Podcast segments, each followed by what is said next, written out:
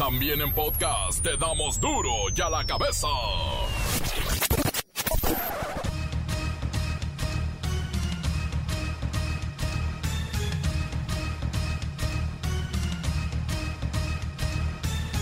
Lunes 12 de octubre del 2020, yo soy Miguel Ángel Fernández y esto es duro y a la cabeza, sin censura. En el robo de medicamentos para niños con cáncer hay algo muy, muy raro, dice el presidente López Obrador. Sí, efectivamente, esto está muy raro. Pero sí, se llevó a cabo ese robo de medicamentos, nos costó pues trabajo conseguir estos medicamentos.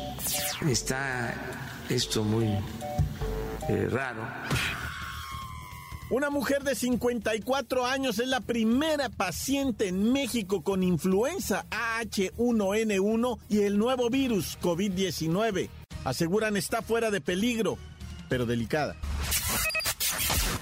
Se aproximan reformas a la ley del Infonavit que permitirán a los trabajadores tener mayor acceso, con menos requisitos, a préstamos para vivienda. Por segunda ocasión en lo que va del año, México registra 114 homicidios dolosos en un solo día. 114 personas asesinadas, insisto, en menos de 24 horas. En la última década han ingresado de manera ilegal a México entre dos y medio y 3 millones de armas de fuego. Y sobre todo, estas armas se encuentran en dónde? Pues en manos de la delincuencia organizada. ¿Dónde más? El presidente estadounidense Donald Trump ya no tiene coronavirus y dice ser inmune al virus chino por lo que reanuda a partir de ya la campaña en pro de su reelección para los comicios del próximo 3 de noviembre. El reportero del barrio y el cholo que acompañado de su pandilla le puso una golpiza, ¿sabe a quién? A su abuelita. No a la abuelita del reportero, a la abuelita del cholo, su propia abuelita de él. Bueno, ya me hicieron bola. Y todo lo que usted necesita saber de deportes con la bacha y el cepillo. No, cerillo. Pues ya me hacen bolas. No lo olviden, WhatsApp. Aquí salen todos, todos sus audios. 664-485-1538. Llame ya, deje mensaje. Y comencemos con la sagrada misión de informarle porque aquí no explicamos las noticias con manzanas, no. Aquí las explicamos con huevos y gracias, muchas gracias por estar con duro y a la cabeza. Llegó el momento de presentarte las noticias como nadie más lo sabe hacer. Los datos que otros ocultan, aquí los exponemos sin rodeos. Agudeza, ironía, sátira y el comentario mordaz. Solo en duro y a la cabeza. ¡Arrancamos!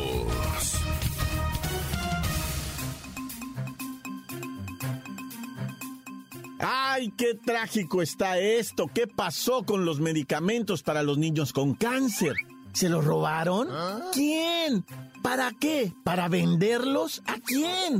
No son mejoralitos, requieren de un cuidado muy especial. Ahí está la clave. Por ejemplo, que no les dé la luz, necesitan refrigeración, necesitan un espacio adecuado para la cuestión esta de la humedad. Imagínense, son miles de paquetes que requieren de mucha atención. Por eso dijo esta mañana el presidente López Obrador, "Mm, es algo muy raro.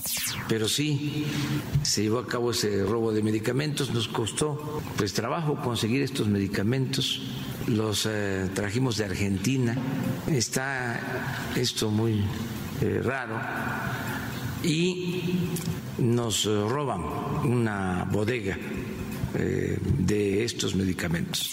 Vamos a ver qué fue lo que pasó Luis Ciro Gómez Leiva. Miguel Ángel, amigos de Duro y a la Cabeza, el sábado pasado, la COFEPRIS dio a conocer, esto a través de un comunicado oficial, que casi 38 mil piezas de medicamentos oncológicos habían desaparecido del almacén de la empresa Novak Infancia. Según las mismas autoridades, estos medicamentos serían destinados a tratamientos de niños con cáncer. Pero, como bien dices, este robo deja muchas interrogantes a las que las autoridades de salud deberían, por lo menos, dar una explicación. Miren, en este país el tema de los niños con cáncer es una tragedia que no hemos logrado entender, la dimensión es grandísima y las malas decisiones que se han tomado desde el gobierno les ha afectado de una manera impresionante. Pero esto es ya el colmo, que se roben los medicamentos que ya de por sí estaban escasos. Y siguen las preguntas, ¿por qué se encontraban en el almacén de un particular? ¿Por qué no en el IMSS, en el ISTE? Luis Ciro. La respuesta es que los fármacos deberían permanecer resguardados en algunas instalaciones de gobierno, con todas las medidas de seguridad correspondientes, hasta no estar liberados con el registro correspondiente. A ver, los que presuntamente se robaron esto, ¿podrían venderlos en las calles? Pues según especialistas en el manejo de medicamentos oncológicos, esto no podría ocurrir. Aseguran que por los cuidados que necesitan es improbable que alguien que lo requiera los consiga en el mercado negro, pues se echarían a perder muy fácilmente. Finalmente, ¿hay un estimado del monto del robo? ¿De cuánto estamos hablando?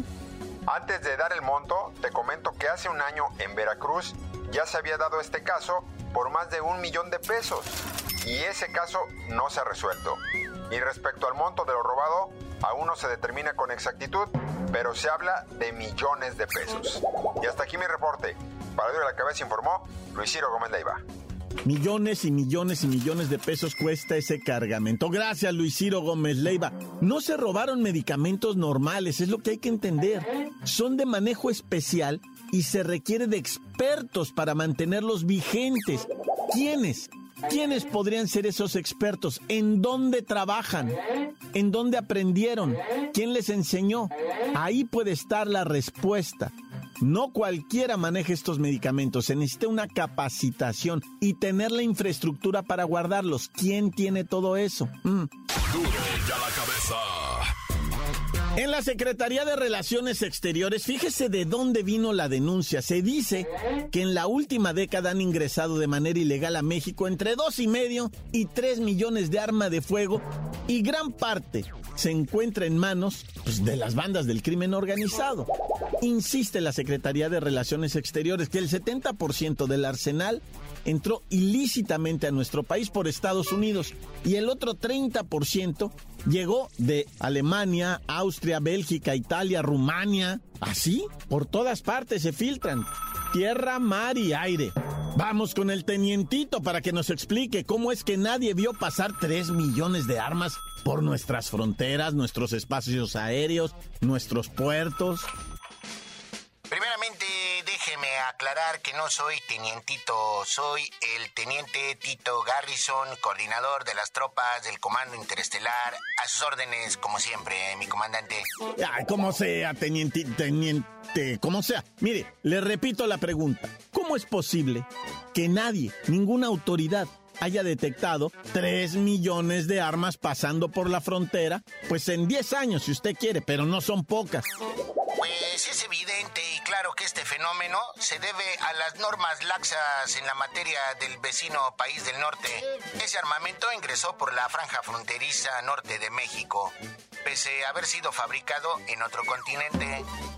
Pero si ya sabemos que en Estados Unidos hay más de 130 mil tiendas con licencia para la venta de armas y de esas una cuarta parte está mero, mero, mero así en la franja fronteriza. ¿Por qué no hay un mayor cuidado? ¿Por qué no hay una mayor atención, tenientitito? Entidades estadounidenses donde entra el mayor número de arsenal ilícito a México. 41% por Texas, 19% por California, 15% por Arizona y 25% de otros puntos. Insisto, todo esto lo hemos sabido siempre, pero ¿por qué no se hace algo contundente para frenar el tráfico de armas? Una estrategia que dé resultados, tenientetito. Mire, lo que pasa, mi comandante, es que a los gringos les gusta reclamar, pero no les gusta ayudar. Lo digo con conocimiento de causa y absoluta responsabilidad. Demandamos a Estados Unidos mayor cooperación en los controles del flujo de armas ilícitas hacia México. No, pues así cuando, tenientito. ¿Usted cree que pidiéndoles por favor a los gringos? Además, nosotros somos responsables de lo que entra al país. Y esta entrevista se termina sin respuesta a la pregunta inicial. ¿Cómo es posible que ninguna autoridad viera pasar por la frontera 3 millones de armas? No hay ningún detenido por este ilícito, nadie está procesado por esto. ¿Quiénes son los responsables ahí?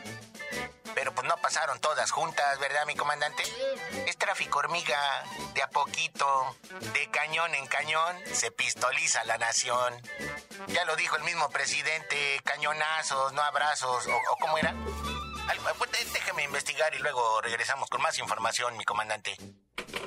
bueno, bueno, para que se den una idea, el simple hecho de que exista esta cantidad de armas en México y provoque el nivel de delincuencia que tenemos nos cuesta a nosotros, los mexicanos, de nuestros impuestos, 300 mil millones de pesos en materia de seguridad. Esto es, datos del Instituto Nacional de Estadística y Geografía. Los mexicanos nos gastamos en seguridad 300 mil millones de pesos.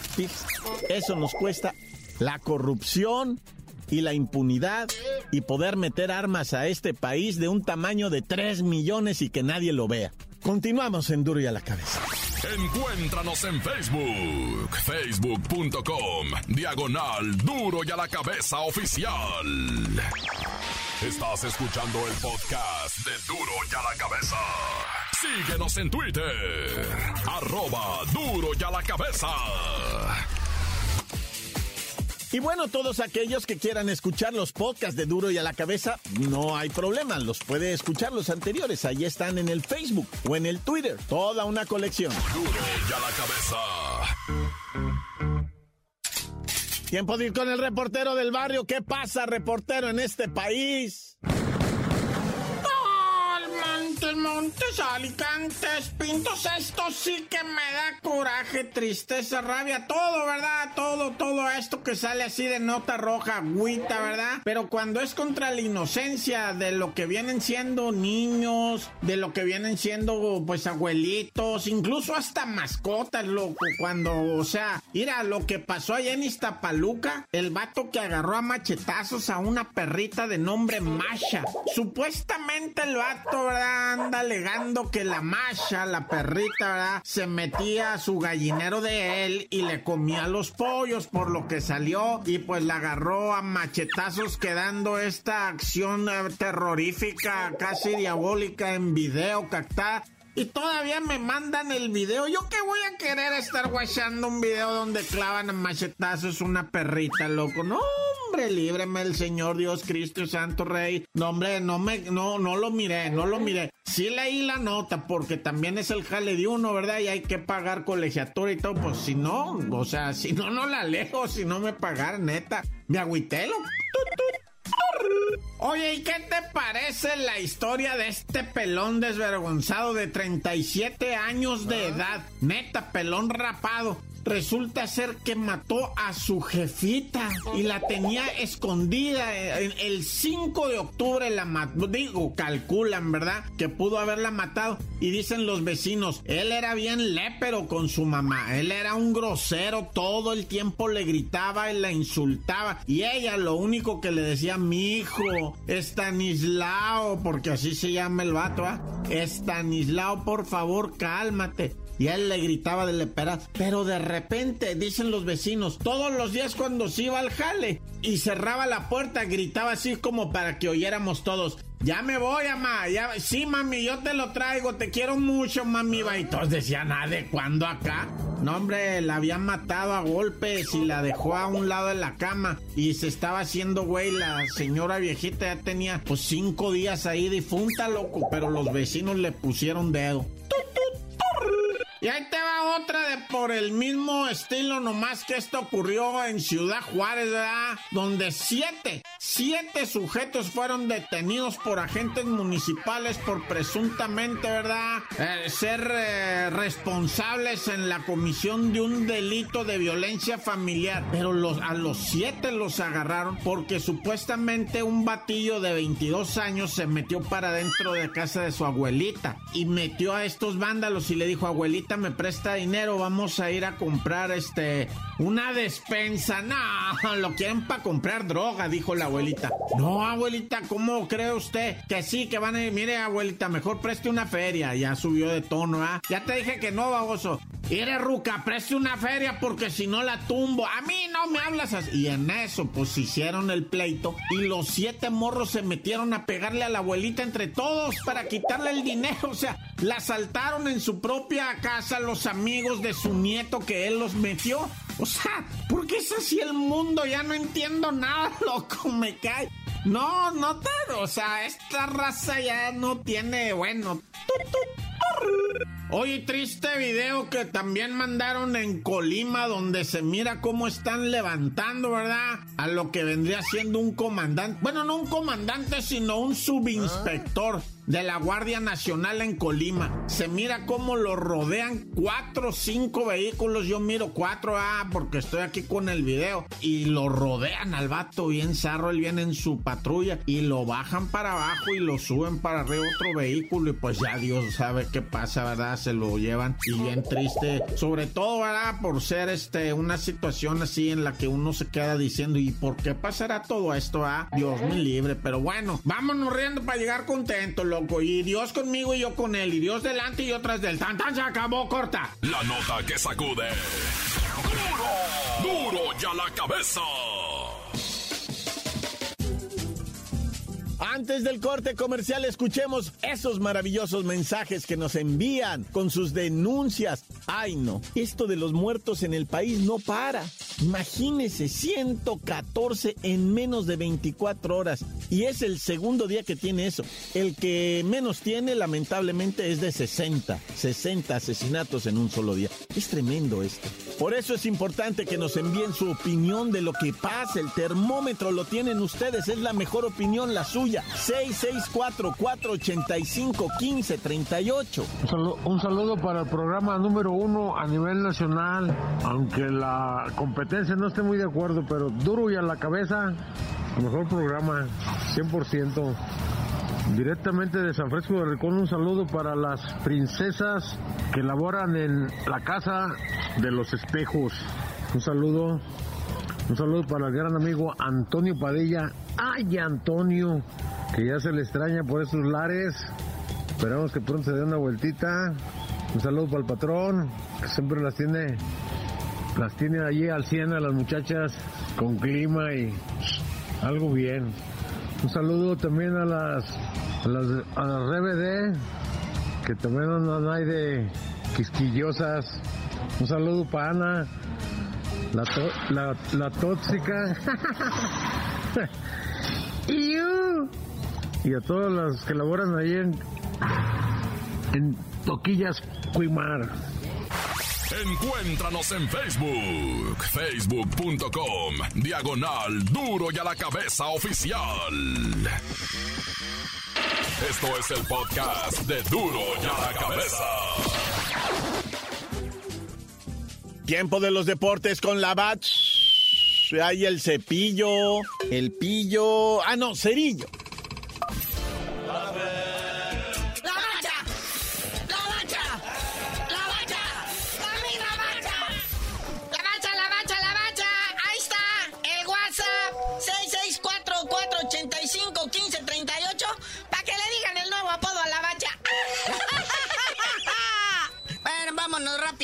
La información partido pendiente y de la jornada 12 de este torneo Guardianes de la Bahía 2020. El Santos vence sin problemas al Cholo con la mano en la cintura. Cholos es la peor visita del torneo, pierde 2 a 0 frente a Santos con golecito de Walter Sandoval al minuto 22 y luego Vladimir Loroña de los Cholos metió en su propia meta. Esto coloca al Santos ya en el noveno de la tabla general. No hubo muchos movimientos, se desplazó por ahí al Toluca, Puebla, Juárez, o sea, nadie. Y este, y el Santos se va al noveno lugar de la tabla tres victorias consecutivas al hilo, o sea, al unísono, las tres victorias del Santos, 18 puntos y le da buenas esperanzas ante la llegada inminente de la jornada 14. Oye, pero un jugador clave, que digo, es el portero del Cholaje, que si no haber sido por él, estuve, este marcador hubiera resultado más escandaloso. Cinco disparos atajó de manera extraordinaria, lo cual quiere decir que la defensa del Cholaje nomás no. Es correcto, es correcto y se autoriza lo procedente, porque mira, o sea, lo que sea de cada quien, hemos visto en el torneo un cholo, pues que a veces sí y a veces no. Más que nada en casa, ¿no? Pero de gira no funciona. Ah, no, no, de gira no hay, no hay ni que alegarles, ni cómo ayudarlos. Oye, en otras actividades futbolísticas de este fin de semana, la Chofis López hace tremendo golazo de media cancha y de palomita y de chilena y todo, nada más que en la sub-20. ¿Cómo que en la sub-20? Pues sí es adoradísima, Chofis, estaba en los grandes, o sea, ya para al Real Madrid, al Barcelona. Sí, la Chofis López, por andar de fiestero y ya sabe usted, de, mal muchacho, mal portado, pues me lo bajan a la sub-20. Con el pretexto, dice Bucetich, de que nada, que me envió a varios jugadores que para que no pierdan el ritmo en esta fecha FIFA. Pero pues sí, la Chofis López es de los indisciplinados, de los niños malos de las chivas de este 2020 que han dejado mucho que desear. Siete partidos sin anotar gol, que han acabado con el marcador en cero. Estas chivalácticas que prometían mucho, pero todavía la Chofis López tiene el descaro de decir que ya se va de las chivas. ¡Ay, aparte! No quieres ir a misa, no quieres tender la cama, no recoges el tiradero que dejas en el vestidor. Así no se puede, ñeris. Sí, dice que a sus 26 años él quiere emigrar a otros equipos, ¿verdad? Que porque Bucetich no le da minutos. Y él está, pues que puede dar más fútbol. Ahí están los rayados de Monterrey que buscaron los servicios de este jugador al inicio de la temporada, al igual que el Santos. Y es más, ya está Andan buscándole sustituto, ya se quieren traer de regreso al Pocho Guzmán que anda que anda ya en el Pachuca. Recordemos que el Pocho Guzmán pues, tuvo un episodio gacho por el que fue dado de baja por el rebaño sangrante cuando dio positivo de alcaloides. Mm, eso me suena lo que era. Y lo regresaron al Pachuca, pero pues ahorita con todo el desorden que hay, pues ya le quieren pedir perdón y traérselo de regreso. Oye, hay otro chisme ahora con la selección Sub-23. Dice Bucetich que está muy enojado porque esos miniciclos del tricolor solo le rompen su trabajo. Ay, Bucetich, ya está igual que el Piojo, pero pues al menos el Piojo mantiene a su equipo en los primeros cuatro lugares de la tabla general y Bucetich pues está a la mitad y batallando. Bueno, carnalito, ya vámonos, no sin antes felicitar a los hombres de negro que ya no visten de negro, sino traen camisas fosforescentes. Esos que llevan otra jefita allá al estadio, la sientan a un lado y para que reciba todas las mentadas. Este 11 de octubre se celebró el Día del Árbitro. Ande, pues no, pues para todos ellos. es con cariño. Pero ya tú dinos por qué te dicen el cerillo. Hasta que se la dejen de mentar al árbitro, les digo.